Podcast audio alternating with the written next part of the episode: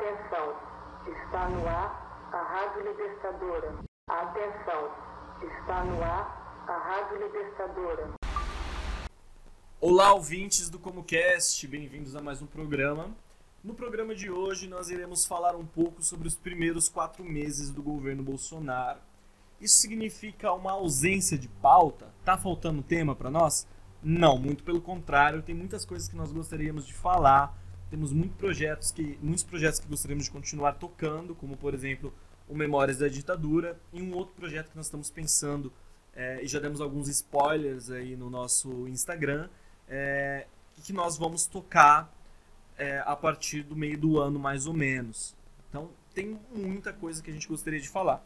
Mas nós achamos que é importante é, retomar um pouco esses quatro primeiros meses do governo Bolsonaro para que consigamos demonstrar de modo claro o quanto esse governo é inapto, né? É, o quanto as coisas não acontecem no governo Bolsonaro e a sensação que temos é que está tudo meio paralisado a não ser declarações bombas que acabam acontecendo a cada uma ou duas semanas, né, e demissões de ministros, tivemos a demissão do ministro Vélez da Educação recentemente. Além dessas coisas, aparentemente nada está acontecendo. Né? É, tentam se passar alguns projetos, como a reforma da Previdência, é, no Congresso, mas tudo parece muito atravancado, principalmente devido à postura do Rodrigo Maia, é, que aparentemente não está muito feliz com essa reforma. Né? É, antes de iniciar de fato o programa, eu gostaria de mandar um abraço para o Yuri Freire do podcast Trincheiras da Esbórnia e para o Fagner Torres do lado B do Rio. É isso. Olá, Jéssica. Oi, pessoal. Eu sou a Jéssica, como vocês já conhecem. é, também mando um abraço para os dois camaradas aí, especial para o Fagner Torres, que sempre está dando uma força para a gente. É, eu vou começar falando das nossas parcerias, para vocês lembrarem de aproveitarem os descontos que a gente tem. Primeiro com o Vice Esquerda. É, eles lançaram algumas camisetas novas, então vale a pena vocês darem uma olhada. É, o cupom de desconto do Vice Esquerda é como cast, vocês têm 10% de desconto. Então é só finalizar a compra lá e colocar o nosso cupom para adquirir essas camisetas com um precinho bacana. Também temos o, o Case Camarada, e eles também estão com algumas camisetas novas, as camisetas muito bonitas, inclusive. É, também temos cupom de 10% de desconto, então vale a pena vocês dar uma olhadinha lá e aproveitarem. É, o cupom de desconto do Que Isso Camarada é Resista Camarada. Então eu vou deixar depois aqui no áudio, na descrição, os dois cupons, ambos com 10% de desconto. E mandar um abraço para nossas parceiras, nossas parcerias também, porque eles são muito bacanas e muito camaradas. E é isso, vamos começar. Vamos com tudo. Isso aí. É, eu gostaria de começar citando né, a demissão do Vélez e a nomeação de Abraham Weintraub. Quem? É, pois é. é. o Vélez é, foi demitido é, depois de várias vezes em que ele se contradisse, várias. Enfim, é, a, a, matéria que eu li informava que o Bolsonaro e o Vélez tiveram uma reunião no Planalto na segunda-feira, dia 8 de abril, e foi quando o ministro foi demitido. Né? E esse cidadão chamado Abraham, ele é um conspiracionista é, que já deu declarações aí é, totalmente sem sentido. Não duvido que seja um terraplanista. É o mínimo que a gente pode esperar, né? Isso. E um dos seguidores do Olavo de Carvalho. Né? É normal até então. Até então é normal. É, cada vez mais a ala militar do governo se mostra descontente com o Olavo de Carvalho. É, e também houveram alguns atritos entre o alto escalão militar é, do governo e a incitação do Bolsonaro às comemorações do golpe de 64. Sim. E, enfim, Muita coisa está acontecendo, né? É muita coisa. É, começando a falar em educação, é, a gente é, gostaria de lembrar um pouco que a gráfica que imprime as provas do Enem se encontra sem verba para impressão. Tá? E estamos aqui em abril e corremos o risco de não ter a prova do Enem esse ano. Tá? É, o que, que significa isso? Qual seria o impacto de não haver a, a aplicação da avaliação? Né? É, o impacto é dezenas de jovens que ingressam nas universidades públicas através do SISU não conseguiriam esse acesso e os universitários que ingressam através do ProUni, universidades privadas, também não conseguiriam ingressar nas universidades. Tá? Esse é um dos principais pontos. É...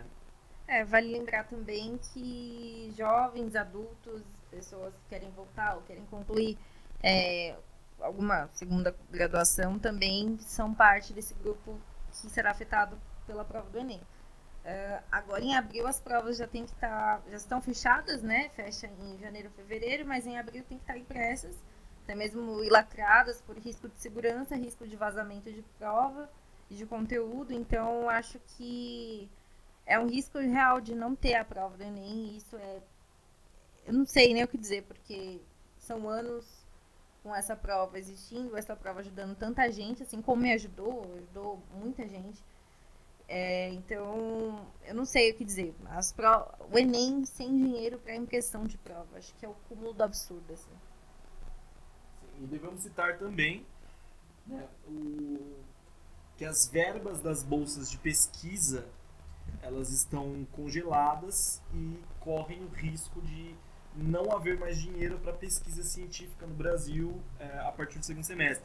Lembrando que é, boa parte das pesquisas científicas e no Brasil são efetuadas é, em programas de pós-graduação das universidades, programas de mestrado e doutorado, né? E a esmagadora maioria das pesquisas sa saem dali. E a partir do momento que você não tem mais verba para pagar as bolsas e verba para manter as pesquisas, isso significa que a pesquisa científica no Brasil é, vai estar congelada, vai estar paralisada é, devido à falta de investimento. Tá? E o que, que isso significa? Né? Tratando-se do, do, governo do retrocesso, que é o governo Bolsonaro, é, pensar na paralisação das pesquisas é justamente pensar que o objetivo desse governo, que é anticientífico, né, é, ele, ele vai estar sendo atingido. Né? E cada vez mais a gente vai ter pessoas não querendo se vacinar, que isso já é uma realidade, inclusive é, há uma certa relação das pessoas não quererem se vacinar com a volta do sarampo. Exato, o Brasil voltou, a, saiu da lista de países que o sarampo foi erradicado, então mais um dos pontos. Eu, eu dei uma risada aqui agora, assim, no fundo, porque eu lembrei do vídeo da Damares dizendo que o que os cientistas têm a ver com a ciência, né? Então, acho que ela não entendeu, é, o que ela não ouviu o que ela mesma disse. Então, assim, é, a ciência está na mão dos evangélicos, isso é real. Assim, não tenho, não sei, não não estou querendo criticar todos os evangélicos, mas eu estou tentando dizer que ela não entende o que está sendo acontecendo, que ela, ela não entende o que ela está fazendo lá, na real, assim. Então, é isso. Então, e além desses congelamentos, né, que impedem o avanço das pesquisas científicas a todo o retrocesso na educação é, de ensino médio, com uma tentativa de militarização da educação. Né? É, houve, a, que a gente já discutiu sobre o hino nacional nas escolas, é, como se a ausência de alunos cantando o hino nacional é, fosse o real problema da educação. Né? Quando, na verdade, o real problema da educação é uma falta de estrutura e investimento. Né? Porque as escolas é, privadas e particulares funcionam? Elas funcionam porque elas lucram e têm investimento. Né? As escolas públicas não têm investimento. Como se espera que um professor trabalhando é, horas cavalares durante a semana tenha competência e consiga, por si só, é, entregar o melhor de si para os alunos e criar as melhores aulas e conseguir acompanhar os alunos no desenvolvimento deles. Né? Se o professor tem que se desdobrar em jornadas triplas, às vezes, de trabalho, dando aula em três escolas, em três períodos diferentes, para conseguir se sustentar, porque o valor pago por hora aula é um valor pífio. Né? Muitas vezes é coisa de 15 reais o valor hora aula, sendo muito. Nem isso, isso é. 9 reais. Isso chutando um valor alto. 9 reais a base a base. É.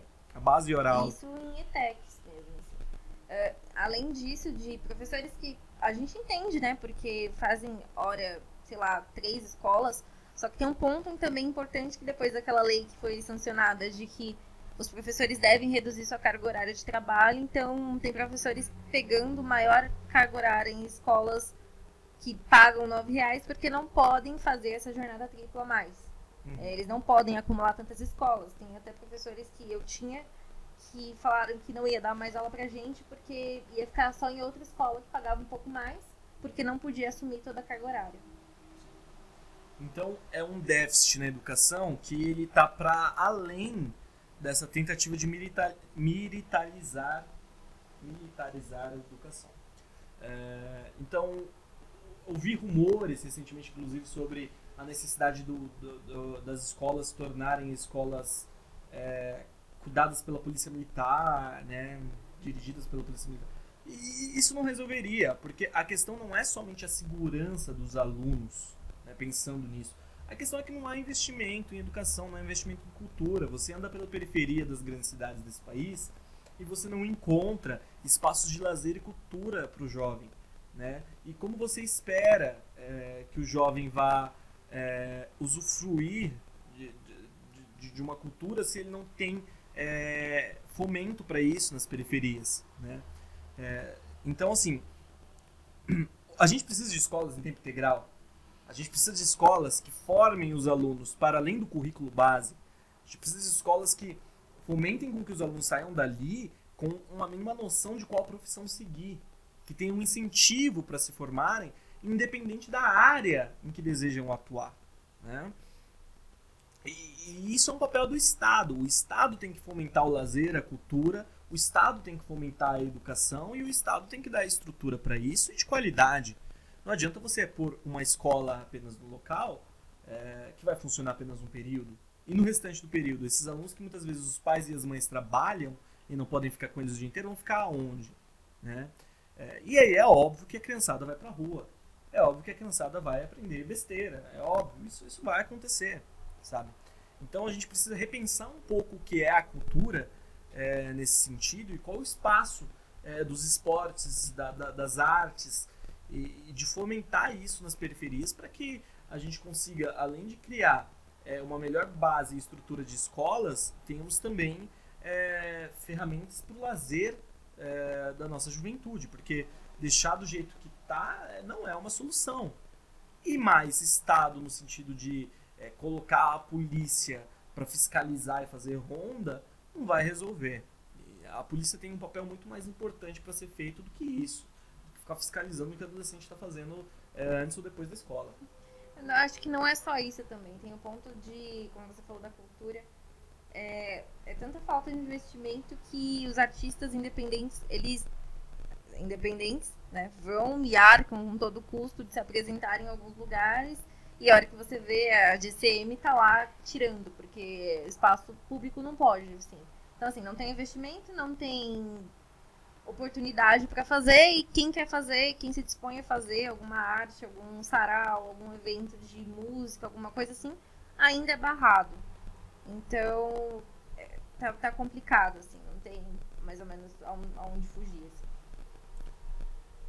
É, bom, isso que a gente está pensando só. É, isso que a gente está pensando só na, na questão da educação. Né? A gente ainda não entrou em outros méritos. Né? Por exemplo, é, o projeto da, do pacote anticrime do Sérgio Moro que a Câmara preferiu votar o projeto do Alexandre de Moraes, porque era muito similar e já estava em trâmite há mais tempo, né? E, já tinha soluções mais eficazes para o que o Moro é, propôs.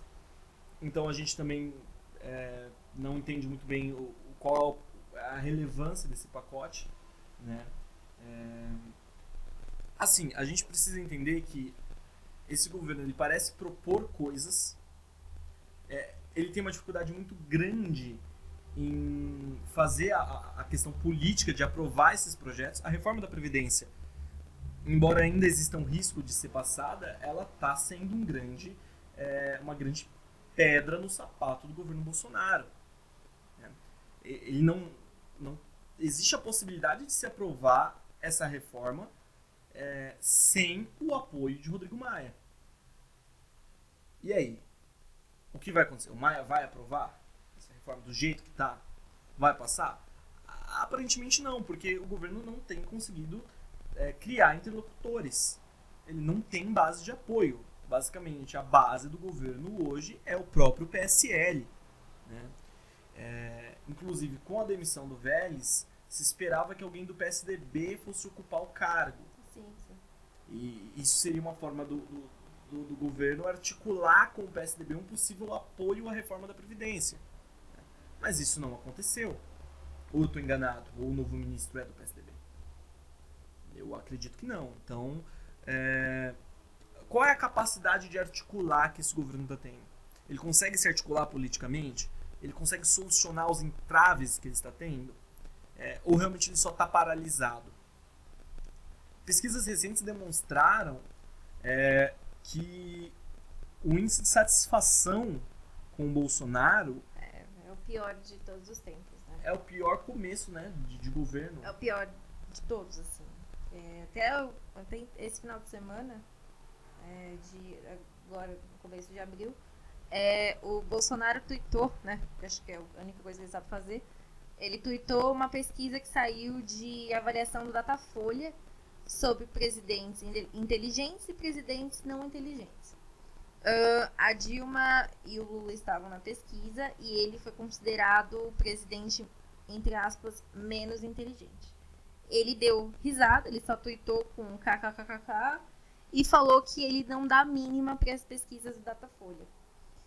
Então a gente consegue ver a credibilidade que o nosso presidente da República tem e a gente consegue ver como que ele se porta diante de assuntos sérios, né, de pesquisas com o público, de pesquisas com as pessoas que até mesmo votaram nele. Uh, uma coisa também, é, fugindo um pouco do assunto que me incomoda muito, é o silêncio que o governo do Bolsonaro tem diante de alguns acontecimentos e o escândalo que ele faz diante, diante de alguns acontecimentos fúteis, né? Entre aspas. Uh, por exemplo, dos, da família, que foi 80 tiros né, que levaram do, do exército. Não houve um posicionamento, uh, não houve nenhuma fala do presidente da República sobre isso. Uh, a gente consegue perceber nos, nas enchentes, não há nenhuma fala. As falas que há são do, do Dória, né, que entre a sua vida e seu barraco, escolha a sua vida, foi o que ele disse. Então, assim, a gente é até difícil de falar, porque eu não sei como definir isso. Então, é complicado. Esse, esse silêncio da, do presidente me incomoda um pouco. E é o silêncio sobre as questões importantes, né? Porque as questões supérfluas, as questões que não realmente importam é, para a população, é, ele, ele fala muito. Ele fala muito. Né? E agora eu vou abrir um, um, um parêntese em como é possível que. Esses dias eu tinha pego. Um, eu peguei um aplicativo de, desses aí de transporte. Né? E eu acabei ficando preso mais ou menos uma hora no trânsito. Estávamos eu e o motorista apenas. Né? E.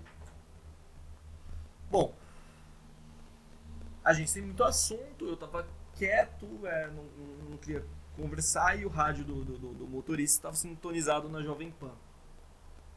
E, bom, quando eu percebi que estava sintonizado na Jovem Pan, eu percebi que era melhor eu me calar, porque, bom, eu não conheço motorista, não sei o que poderia acontecer comigo se eu puxasse um, uma conversa sobre o que os caras estavam falando ali. É, e foi bem naquele dia que o Paulo Guedes estava fazendo a defesa do, da reforma da Previdência no Congresso. É. E, cara, é uma.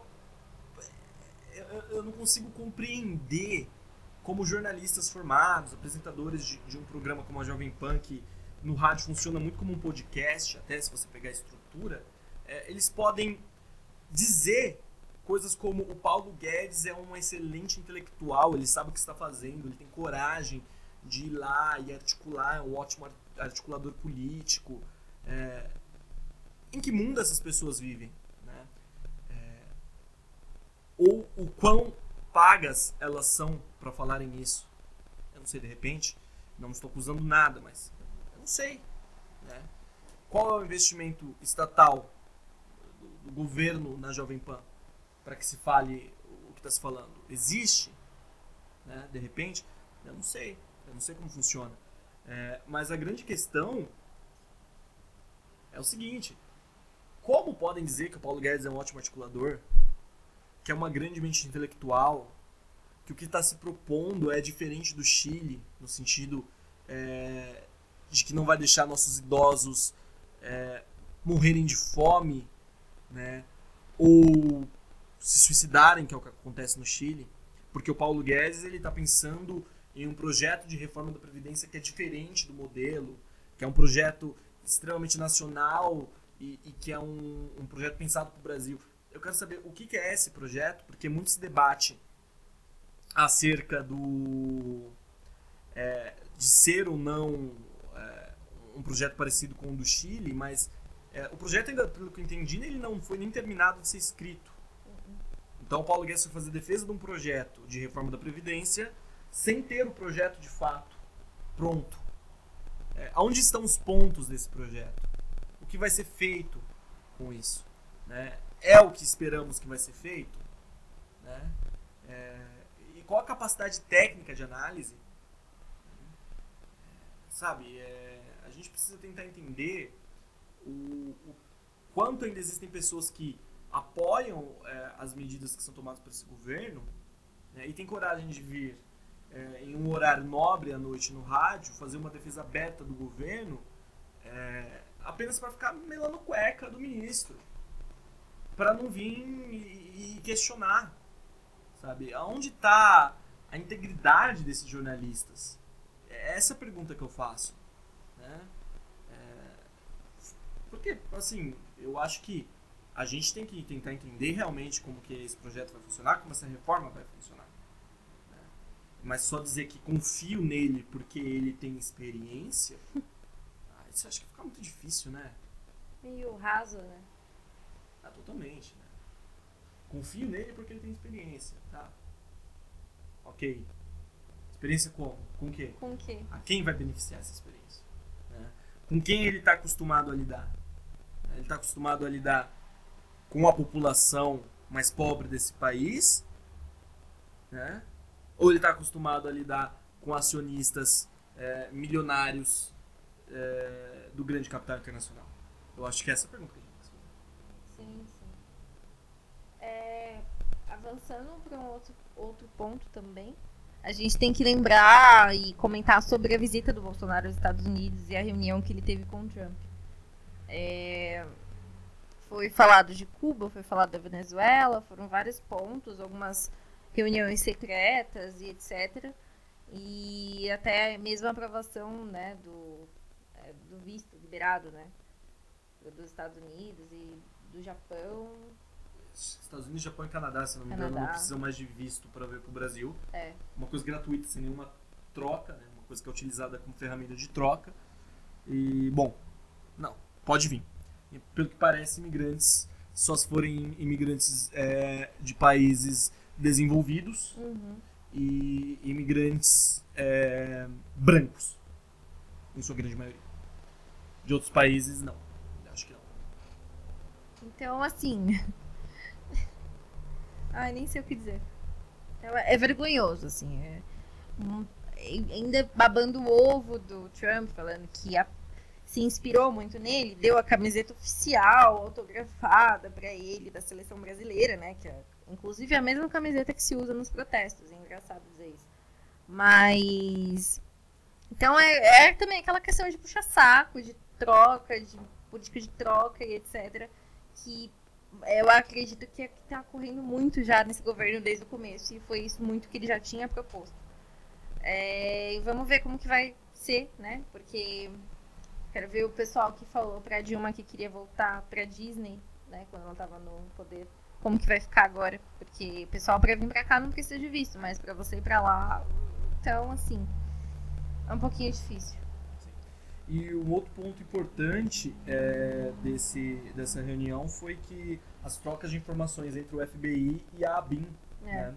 É, vão ter, o FBI terá acesso mais fácil, é, a ABIN não, perdão, a Polícia Federal. Polícia Federal. O FBI terá acesso mais facilitado às informações da Polícia Federal.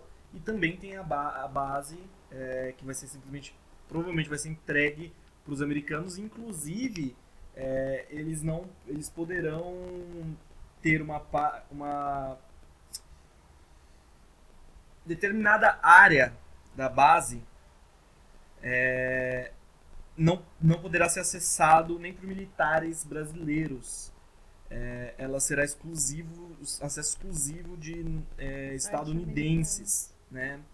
Então, assim, é, esse acordo sobre a base de Alcântara com os Estados Unidos é, permite com que essa base, posicionada em um local é, propício para lançamento de satélites, para lançamento de equipamento espacial que pode facilitar as telecomunicações, equipamentos de GPS etc. É, ou qualquer tipo também de lançamento de míssil ou armamento militar, é, vai ser de uso exclusivo estadunidense e eles vão ter é, direito a uma área restrita em que nem os militares brasileiros poderão acessar para fazer uma vistoria de repente. É, aonde está a soberania nacional nisso? É, é a pergunta que é essa. Onde está o patriotismo, o nacionalismo? É, ou é um patriotismo e nacionalismo de gogó apenas dos cidadãos que votaram nesse senhor para presidente da república? E, e Jéssica, falando aqui em idas à Disney, eu gostaria que as pessoas que criticavam a Dilma por não poderem voltar à Disney, né, e que acreditavam no seu sonho de Mickey Mouse, é, aquela coisa maravilhosa que é ficar o dia inteiro na merda de um parque de diversões, é, me respondessem se tá mais fácil ir à Disney com a atual cotação do dólar de R$ 3,85, é, cotação aqui do dia 10 de abril, que eu acabei de puxar na internet. É, tá mais fácil ir pra Disney com, com, com dólar esse preço? Olha, eu acho que não, né? Assim, não sei. Na minha visão, não estaria, mas vamos ver, né? É, você, falando ainda da base de Alcântara, eu vi aqui, eu mostrei uma matéria que eu tinha lido da. da Galileu, revista Galileu, que tem alguns mitos e verdades, né? Que aí tem, eles citam aqui também que os Estados Unidos não quer que o Brasil é, pro, projete, crie seus próprios fo- foguetes. Então, vamos dizer assim, para que, que adianta, né? Então, cadê a soberania nacional? Cadê o patriotismo nessa hora? Não existe. Exato. É... Então, assim, a gente. Qual que é a, ideia do Estado-nação? É, é que ele consiga desenvolver e ser autônomo, né? É, E aí, esse desenvolvimento e essa autonomia são perdidos. Isso acontece é, com as negociações da Embraer com a Boeing também. Sim. A Embraer que produz é, aviões é uma das poucas empresas do mundo que tem a capacidade de produzir é, os próprios aviões, os próprios jatos de uso comercial, e, enfim, tem tecnologia para isso, sendo vendida para a Boeing para ser desmontada. né?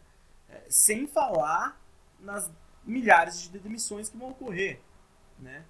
É um governo tão inapto que não consegue é, nem pensar é, no desenvolvimento nacional. Ele Uhum. pensa no desenvolvimento é, de, de- de- como seria bom vender o país e sucatear. Né? Qual que é a nossa intenção? É que o nosso Estado, ele, de fato, seja autônomo em relação a outros países ou que ele se torne cada vez mais dependente é, de potências econômicas norte-americanas? Ainda citando isso, é, eu tava vendo aqui, e acho que isso é meio óbvio, assim, né? Que a ampliação do complexo da base de Alcântara, ela vai afetar muitas comunidades locais. É, quando foi criado um projeto, etc., em 83, mais de 300 famílias e, e de 24 povoados foram retiradas das suas casas no litoral.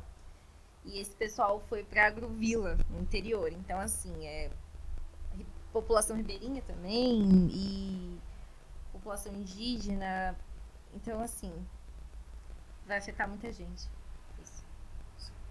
Além disso, né, eu acho que vale lembrar que a estimativa de lucro de 640 bilho- milhões por ano. É um pouco mais do que o normal. Então, acho que a gente sabe muito bem onde está esse interesse, né? Sim. É, Mas assim, eu- eu acho que, por exemplo, a venda dos 12 aeroportos, se não me engano, eu não tenho os números exatos aqui, Uhum. mas me comprometo a achar a matéria que fala com os números exatos. É, a venda dos aeroportos, que inclusive um deles foi vendido por uma estatal espanhola, se não me engano. né? Como que as estatais na Espanha funcionam bem, mas no Brasil, aparentemente, tem que ser privado. né? É, a quantidade de valor utilizado para reformar esses 12 aeroportos antes da venda foi maior do que, que se lucrou com a venda. Quem inte- se interessa por isso, a quem interessa a privatização, não é sobre melhoria de serviços que estamos falando. Tá? Vale lembrar, só fazendo um gancho, sei que não é o tema, né? mas tratando um pouco sobre o governo Dória, é, o Sindicato dos Metroviários de São Paulo havia emitido uma nota informando que a licitação de venda de uma das linhas do metrô, se não me engano, a 5 ou a, a, a 12, eu É, não, não sei é exatamente 12. qual delas, a 12. Eu Pronto. acho. É, confirmarei, matéria, link aqui na, na postagem. É, a venda, o sindicato falou que a venda, a licitação, já estava comprada. E era certa que a CCR é, ganharia essa licitação. E foi batata, foi isso que aconteceu, sabe? É, então, assim, a quem interessam as privatizações? Quais são as empresas que estão por trás das privatizações? Qual é o valor de lucro dessas empresas, né? É, assim, a gente precisa tentar entender que é, vamos lá, a CCR pertence ao grupo Camargo Correia, um dos mais ricos do país. Certo. A administração, É só um parênteses aqui, a linha 5 e 17. a linha 5 é 17. Certo. Obrigado, Jéssica, pela, pela correção, tá? É, essas empresas, elas têm capital suficiente para administrar e, assim, de fato, é, cuidarem disso. Mas em uma licitação, certo? Quem sai ganhando é o Estado pela prestação de serviços ou é a empresa pelo lucro que vai ser gerado a partir é, do momento que ela começar a administrar é, essas linhas? Quem se beneficia de fato com uma privatização? É, se o Estado administra, porque o Estado está administrando mal, significa que necessariamente precisamos vender ou precisamos fazer com que o Estado se torne mais efetivo na sua administração é, das estatais? Esse tipo de pergunta que a gente tem que fazer. Então, você ouvinte, se um dia se deparar com uma discussão com alguém e a pessoa ficar defendendo as privatizações, questione. Não é porque está mal administrado que precisamos vender. Use um exemplo bem básico. Você tem uma padaria, que é a sua forma de sustento. Um exemplo. Você vai vender a sua forma de sustento, ou é melhor você reformar e fazer com que é, essas pessoas façam um curso de repente no Sebrae para que administre melhor essa padaria? E, e passar a fazer com que efetivamente essa padaria gere lucro, né? É, é esse tipo de pergunta que a gente tem que fazer às pessoas que defendem a privatização. E é claro, é, é claro que nós comunistas desejamos uma coisa que está até além disso. Né? Mas se vamos partir para esse debate atual sobre privatizações, no cenário atual, a gente tem que conseguir argumentar. É, vender o que é nosso não é nunca a solução para os nossos problemas. Muito pelo contrário. Entende? Então, esse tipo de concessão efetuada a empresas como a CCR, do Grupo Camargo Correia, é, não é o tipo de concessão que vai solucionar os nossos problemas. Vamos melhorar, otimizar, vamos treinar os engenheiros do metrô para que eles próprios sejam capazes de administrar melhor. Não comprar, de repente, equipamentos cateados da Europa e, utiliza, e comprar um equipamento é, moderno e atual é, para o transporte público. Isso também pode ser uma solução. É. O quanto se ganha com uma licitação? Para onde se vai esse dinheiro? O equivalente ao que se ganha com uma única licitação é equivale a todo gasto que você já teve com reformas e manutenção disso no passado, eu acho que o cálculo não vai bater. E só também enfatizando aqui que a Camargo Corrêa, né, a CR, ela é uma empresa que administra as principais rodovias assim, em São Paulo, do país. Uh, e ela também é, teve uma discussão nessa licitação aí, está explícito, que ela seria a vencedora de que administraria a linha 15 prata do monotrilho. Então a gente, usuário da linha 15 prata, acho que dá para vocês verem até por pesquisas totalmente o péssimo investimento que fizeram, fizeram uma obra muito corrida, uma obra que durou muito tempo, mas na hora que ela engatou para ser feita, foi feita meia boca. Então a falha, uma, um monotrilho transporta mais ou menos 200 mil pessoas por dia. Então ele dá acesso à periferia aí da Zona Leste e tudo mais, até a área ali que tem o metrô e tudo mais. Então assim, foi um benefício muito grande pro pessoal que mora ali, só que, cara, como que vai ficar? Ela já tinha, tava para ser vencida junto com aquele é, Gutierrez, alguma coisa Gutierrez. É, a outra empresa também que estava concorrendo, só que disseram que a Camargo Correia tinha mais chance de ganhar. E aí o metrô começou a falar que essa especulação era falsa, mas desde o começo já estava previsto que a Camargo Correia ia ganhar. Então, assim, como, né? Acho que um dinheiro, talvez. Exato. Eu acho que isso tudo precisa ser melhor investigado. Eu acho que a gente precisava olhar para cada licitação feita nesse país e tentar enxergar um pouco melhor. E a população precisa abrir os olhos, cara. Não é possível aceitar a privatização como algo benéfico.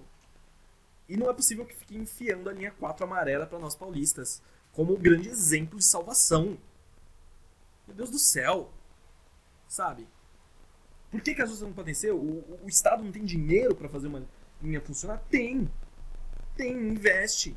Gasta uma grana para ter um retorno, porque retorno vai ter, né? É, e depois que tá pronto, vende. Exato. Isso é um absurdo. É um absurdo. Isso não deveria acontecer. É, é, ridículo, assim. Então a gente vê que algumas empresas já estão afadadas a ter, ganhar, né? Esse leilão que ocorre por aí. Só saindo de São Paulo e do governo Dória e voltando pro tema, que é o governo Bolsonaro. É... Olha, a gente teve demissão de ministros. Voltando gente... atrás de demissão de ministros. Voltando atrás de demissão de ministros. Em menos de 24 horas, né? Sim. É, a gente teve as comemorações né, de 64, que voltou atrás, depois viu que tinha um certo apoio é, de foi uma parcela frente. e foi pra frente. É. É, a gente tem o Queiroz desaparecido, as investigações paradas, o trâmite avança, volta. É...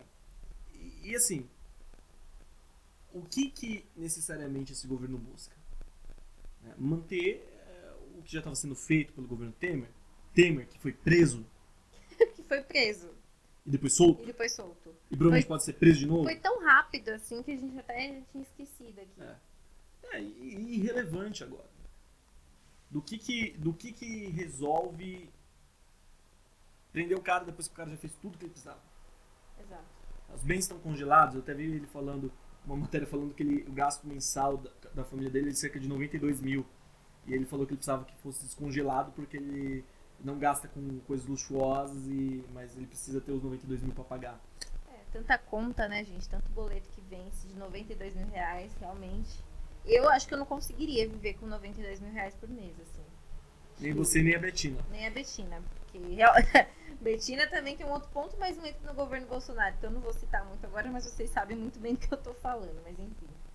Assim, é, a impressão que temos, eu acho que quatro meses realmente não é muito tempo. Sabe? É, mas são quatro meses que parece que passaram, sei lá, um ano pelo menos, né? Um ano, e que nada de relevante o governo fez. As mudanças relevantes que ele tenta fazer, elas estão atravancadas no Congresso. Elas não avançam. Né? E, e, que bom que não avancem. Eu não quero que elas avancem, não. Né?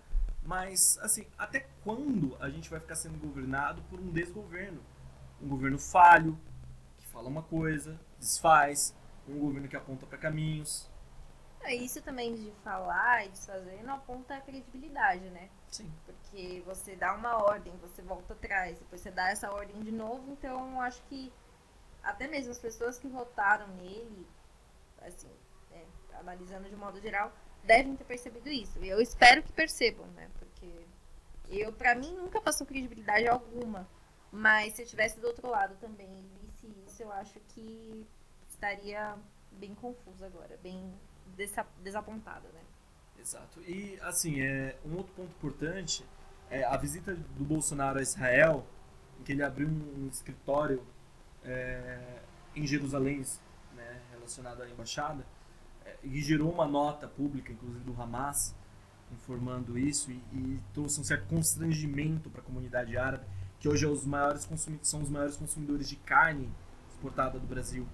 É, vale a pena comprar essa briga?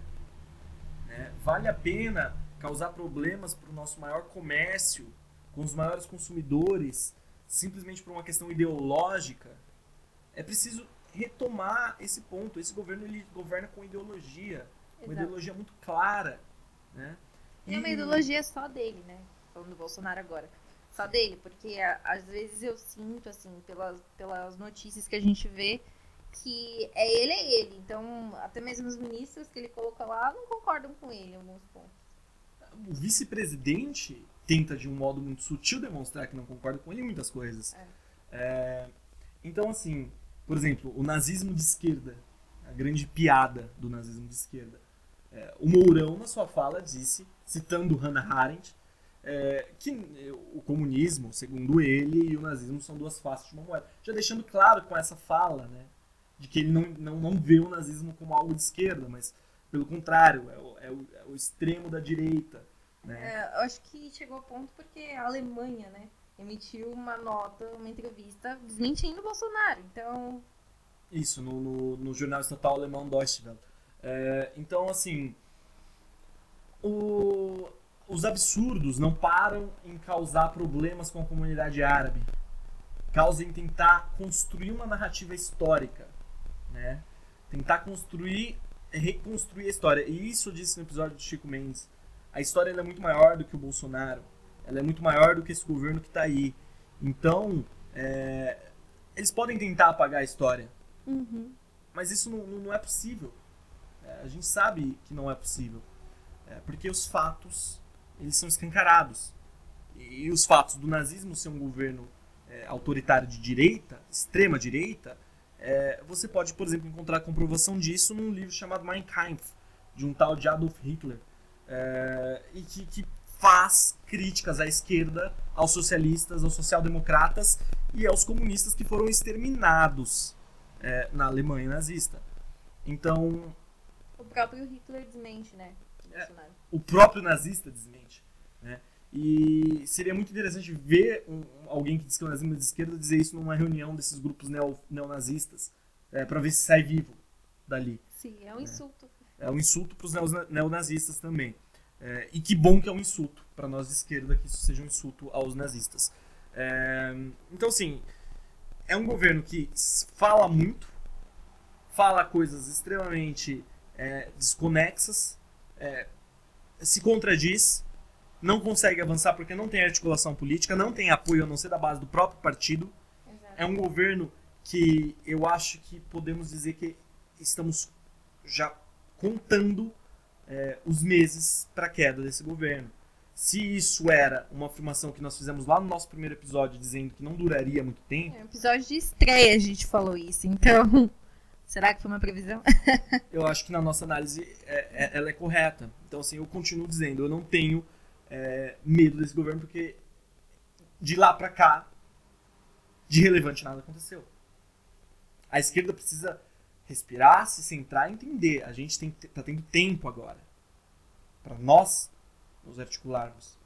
E não pra gente simplesmente é, ficar caindo em qualquer intriga que esse governo ou qualquer ministro é, como a Damares né, que é que é uma ministra cortina de fumaça, que só surge para dar declarações para abafar outros temas. É, declarações, assim, monstruosas, de tão péssimas, né? Porque eu acho que esse é o intuito dela, como você disse, pra mascarar um pouco o que tá acontecendo. Porque Até mesmo o pessoal se importa tanto com o que ela fala e esquece outro assunto.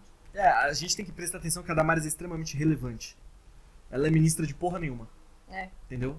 A a Damares é a famosa ministra de nada. É isso. Tá? Então, a gente precisa prestar atenção. É, o governo, na sua incapacidade de governar, ele está criando ferramentas para dizer que está fazendo coisas. E a hora que a gente parar de se surpreender com as besteiras que estão sendo faladas, e a gente começar a se articular de fato, como esquerda, como oposição, e nós como comunistas, é, a gente consegue criar um avanço popular que aí sim teremos a capacidade de é, parar esse governo e derrubar ele. É, a, a- greve dos caminhoneiros não foi para frente, Não. Ela poderia ter ido para frente, Congelada, né? foi congelada porque aparentemente nos grupos se discutia muito a questão de é, os, os bolsonaristas compreendiam e achavam que aquilo era um ataque vindo da esquerda. Uhum. A parte da esquerda que parecia querer articular as greves não conseguiu articular. É, talvez foi um erro de timing. Eu acho que sim. Eu acho que foi um erro de timing porque a gente precisa preparar melhor o terreno. É, e eu acho que é isso que a esquerda precisa fazer.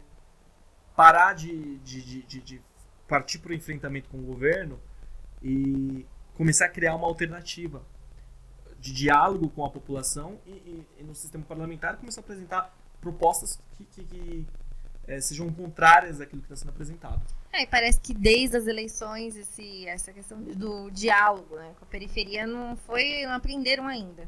A gente pôde ver isso muito lá em- nas vésperas das eleições e o pessoal da periferia falando que um não representava porque isso, outro não representava porque X. Então acho que ainda não aprenderam. Ainda não aprenderam. Ainda não aprend... A esquerda ainda não aprendeu a se reorganizar. E o quanto antes fizer isso, o quanto antes o governo Bolsonaro cai. É, o governo já provou ser incapaz de aguentar uma pressão popular se for criada. É, e esses fatos que a gente enumerou aqui hoje, Alguns, né? Porque se a gente for citar todos os vai e vem e coisas absurdas que aconteceram, a gente ia ficar com um programa de umas 4 horas pelo menos. É, e eu deixo isso pro pessoal do xadrez verbal. A gente é, fez um resumo rápido para tentar demonstrar, na verdade, a incapacidade desse governo de fazer as coisas irem para frente. É, se E fosse, a- seria E ruim. também a, a insatisfação que a gente tá vendo das pessoas, né? Sim. Pelos assuntos abordados aqui, a insatisfação geral das pessoas com algumas coisas, então a gente tá tentando passar isso também. Sim, E é uma forma de, de, de, de novamente retomar a esquerda, ouvintes. É, mais do que nunca é a hora de nos reorganizarmos é, politicamente. É, bom, acho que podemos encerrar por aqui, Jéssica. Acho que sim. Como eu disse, se a gente for citar tudo, a gente vai ficar aqui pelo menos algumas horas a mais. Então a gente volta com um programa parecido daqui a alguns meses. Quem sabe lá pra setembro, outubro, é, por aí. E quem sabe já sobre o governo do senhor General Mourão. Não, é, não se espantem se a gente começar o próximo programa desse jeito. Então é isso. Eu quero mandar um abraço para todo mundo que está ouvindo, é, falar para vocês divulgarem, falar para vocês ficarem atentos, porque tem algumas entrevistas de peso que a gente vai fazer. Eu acho que vocês vão gostar. E falando também que logo, logo vai ter estreia de mais um episódio do Memórias da Ditadura, também bem quente para vocês, uma pessoa de peso. E é isso, um abraço, um beijo e seguimos na luta. Seguimos na luta e até a vitória, camaradas.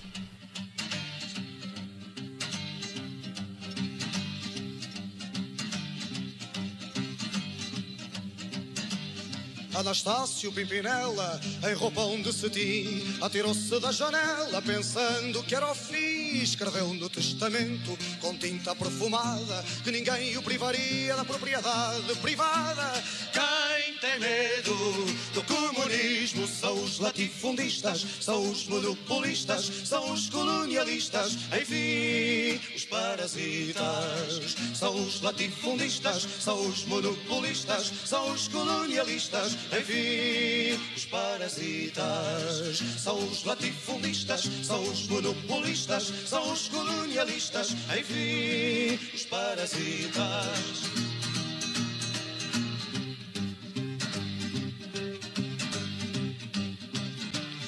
Capito, rapazote, grande latifundiário Pendurou-se num barrote para não pagar o salário. O resto da canalha, capatazes e polícias Embarcou para o Brasil para reforçar as milícias. Quem tem medo do comunismo. São os latifundistas, são os monopolistas São os colonialistas, enfim, os parasitas. São os latifundistas, são os monopolistas São os colonialistas, enfim, os parasitas. São os latifundistas, são os monopolistas São os colonialistas, enfim, os parasitas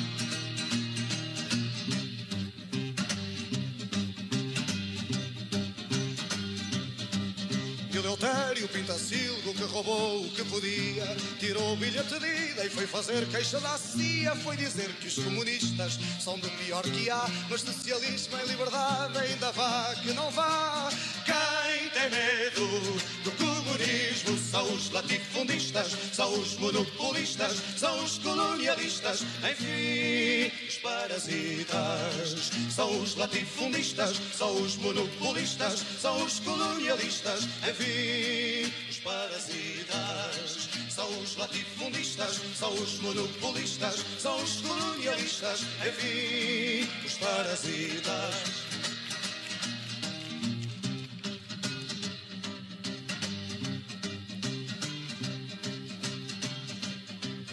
E a seita dos traidores de monóculo no olho. Foi fazer guerras civis para o meio do restolho Mas o perigo continua aqui mesmo à nossa porta. Enquanto a reação não estiver morta e bem morta Quem tem medo São os latifundistas, são os monopolistas São os colonialistas, enfim, os parasitas. São os latifundistas, são os monopolistas São os colonialistas, enfim, os parasitas. São os latifundistas, são os monopolistas São os colonialistas, enfim, os parasitas. Enfim, a reação